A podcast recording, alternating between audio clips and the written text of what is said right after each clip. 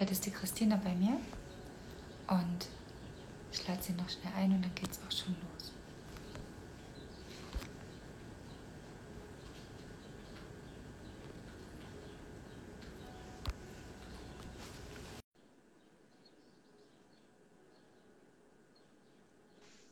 Hallo. Hallo Schön, dass du da bist.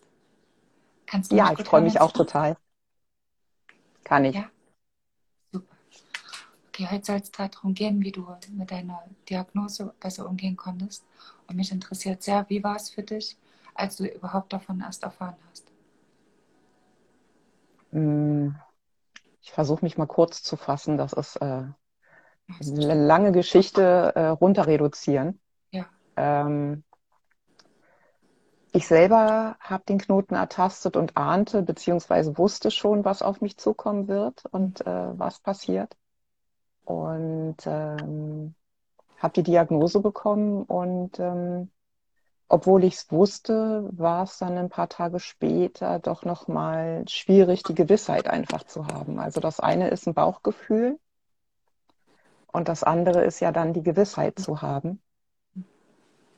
Und ähm, also na, rückwirkend betrachtet würde ich schon behaupten, und das ist ja auch das, was ich von ganz vielen anderen Krebspatientinnen höre, dass das tatsächlich ein Trauma ist, was einem da verpasst wird, weil das ja meistens nicht besonders einfühlsam vonstatten geht. Und was ich noch viel bedrückender und schlimmer finde, ist, du wirst ja von der Diagnose bis zum Beginn der ersten Therapie, egal was es ist, alleine gelassen. Also es wird dir ja kein Psychoonkologe an die Seite gestellt. Das gibt es nicht. Das ist nicht vorgesehen. Und jetzt muss man sich vorstellen, da steht eine Frau wahrscheinlich in einer Partnerschaft bestenfalls, mit einer Familie im Hintergrund, hat diese Diagnose, ist vielleicht beruflich nicht medizinisch gebildet, vielleicht auch nicht therapeutisch gebildet, also ne, hat keine Skills, die sie jetzt irgendwie auf sich selber anwenden kann, bekommt diese Diagnose und alle werden alleine gelassen. Also weder die Angehörigen haben einen, An äh, einen Ansprechpartner, noch dieser, diese Patientin oder dieser Patient, es betrifft ja auch Männer mit Brustkrebs. Ähm, und da finde ich, haben wir ein riesen Versorgungsloch, leitlinientechnisch. Denn einen Psychoonkologen bekommst du eigentlich erst dann an die Seite gestellt, wenn die Therapie startet. Vorher nicht. Und meistens vergehen in der Regel im Schnitt zwischen vier und acht Wochen, bis der erste Therapieschritt beginnt. Das heißt, das ist also das muss man sich ja vorstellen, wie in einem Verkehrsunfall. Die Sekunden werden plötzlich gefühlt zu Stunden.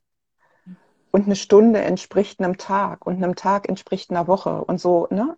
Gefühlt ist das so. Und wenn du einen Zeitabschnitt hast zwischen vier und sechs Wochen in der Regel, dann kommt dir das vor, als wenn du ein halbes Jahr alleine bist. Und du findest ja so schnell auch gar keinen Kontakt zu anderen Betroffenen. Ähm, und das ist dann schwierig. Ne? Also ähm, mir ging es einigermaßen gut und nichtsdestotrotz ist es so, dass ich dadurch, dass ich ja in der Krebs-Community ziemlich aktiv bin, ja mitbekomme, was mit diesen Frauen passiert. In der Regel sind es halt Frauen. Und wie alleine die sich fühlen ne? und wie traumatisiert die dann in der Gegend rumlaufen. Und ähm, ähm das ist so ein Stück weit auch depersonalisieren, was dann stattfindet. Du stehst neben deinen eigenen Schuhen und guckst dir beim Leben zu, beim Funktionieren zu. Du versuchst das alles irgendwie zu organisieren und zu regeln und stehst aber ständig neben dir, weil du gar nicht in der Lage bist, deinen Gefühlen adäquat Ausdruck zu verleihen, deine Ängste zu, also zuzulassen und auch auszusprechen, sondern das verschließt sich ja erstmal so um dich rum, ne? wie so eine Mauer, die um dich rum ist.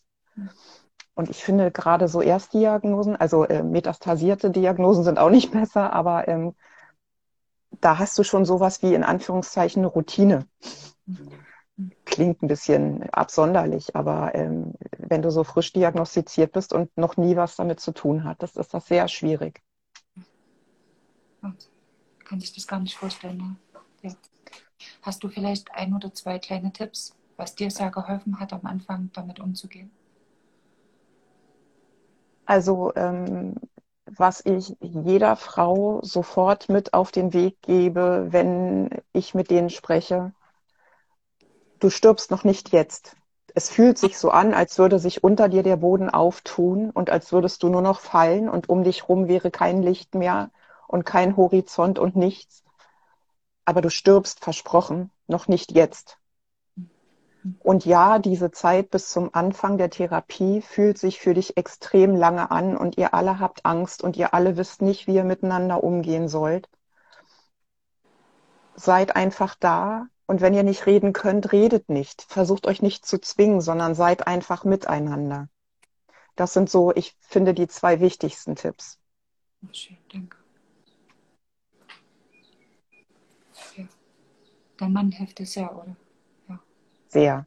Also er musste sich da reinarbeiten. Es hat dreieinhalb Jahre gedauert, bis er mit der Situation wirklich gut umgehen konnte. Also es macht ja bei den Partnern auch was und bei der Familie. Da kommen dann plötzlich Existenzängste ganz neuer Natur dazu. Ähm, man verliert jemanden mutmaßlich, den man sehr, sehr liebt, der ein großer Bestandteil in dem Leben des anderen ist.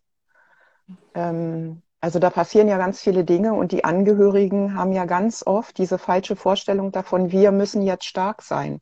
Wir dürfen nicht darüber reden, wir dürfen nicht weinen, wir dürfen das alles nicht zeigen. Und das ist auch etwas, was ich alle an, um, um was ich alle Angehörigen bitten wollen würde. Redet miteinander, teilt eure Ängste, teilt eure Gedanken, teilt eure Sorgen. Weil so habt ihr alle eher das Gefühl, dass ihr miteinander verbunden seid und nicht alleine seid. Niemand muss stark sein in dieser Situation. Und wie gesagt, also mein Mann hat typisch Mann sich sehr zurückgezogen, hat versucht, sehr stark zu sein, aber wie das mit Männern dann so ist, dann passieren ja so Übersprungshandlungen. Also, dass sie gereizt und nervös reagieren mhm. oder dass sie, ne, so dieses Typische, was wir ja alle kennen. Ähm, nur um nicht Ausdruck zu verleihen, dass sie Angst haben, sondern um stark zu sein. Und nach dreieinhalb Jahren hatte er verstanden, dass mir das nicht hilft, wenn er das so macht sondern dass ich mich dadurch noch mehr alleine fühle und das Gefühl habe, ich muss das alles alleine tragen. Weil jede Frau spürt ja, wenn ihr Mann belastet ist. Und dann versucht man ja selber auch wieder Rücksicht zu nehmen und dem anderen nicht noch mehr zur Last zu fallen. Und so ist das wie so eine Kettenreaktion, die sich so hochschaukelt. Und letztendlich sind da zwei Menschen, die sich eigentlich lieben und die sich aber plötzlich nichts mehr zu sagen haben, weil keiner sich traut. Freunde etwas zu sagen. Vielen lieben Dank, Christine. Vielen Sehr Dank. gerne. Dann Sehr gerne. Ich das sehr gerne an anderer Stelle weiterführen. Unbedingt. Ich danke dir für deine Offenheit und deine Klarheit und du bist eine, eine riesige Inspiration für so viele Menschen. Und du gibst Kraft. Vielen Dank. Wirklich von Herzen. Ich beobachte dich schon lange. Es ist immer. Vielen Dank. Ich freue mich ganz sehr, dass ihr im Urlaub fahren könnt. Danke, darüber freue ich mich auch sehr. Da bin ich auch sehr dankbar. Okay, dann wünsche ich dir erstmal noch einen schönen Tag. Dankeschön fürs Zuschauen und wir sehen uns ganz bald wieder. Sehr gerne. Tschüss. Tschüss.